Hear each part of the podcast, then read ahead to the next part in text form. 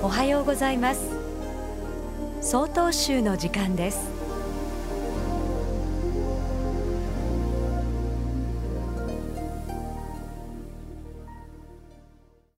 おはようございます。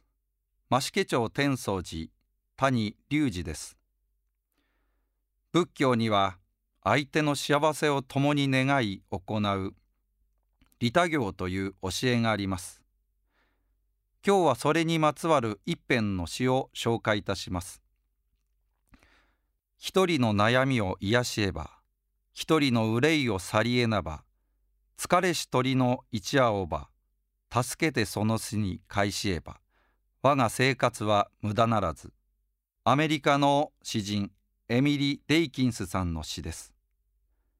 一人でもいい小さな小さな小鳥のような存在でも私にできることをしたのならばその人生は無駄ではない。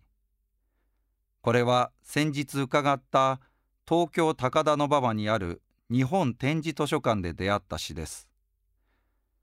実はこの日本初の展示図書館を建てたのが私の地元増毛町出身の本間和夫さんです。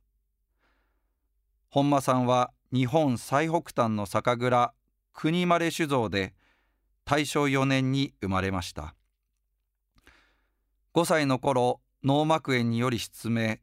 13歳で函館のモアインに入学しそこで展示と出会います。在学中イギリスには展示図書館があることを知りました。そこで後から来る目の見えない方のためにいつかは日本でも展示図書館を建てたいと思い始めました。昭和15年11月10日本間さんはさまざまな困難を乗り越え日本初の展示図書館を設立いたしました。しかし太平洋戦争の混乱で火災に遭い残った図書を増毛町の実家に持って行き戦中はそこから展示を翻訳し全国に届けておりました。展示図書館の方がこう言います。現在展示図書館にある蔵書は27万冊を超え日本や世界で展示を必要とされている人や関わるすべての人たちへ幸せを届けてますよ。展示図書館には本間さんの相手の立場を思いあなたも私も一緒に幸せになろうという願いが満ち溢れていました。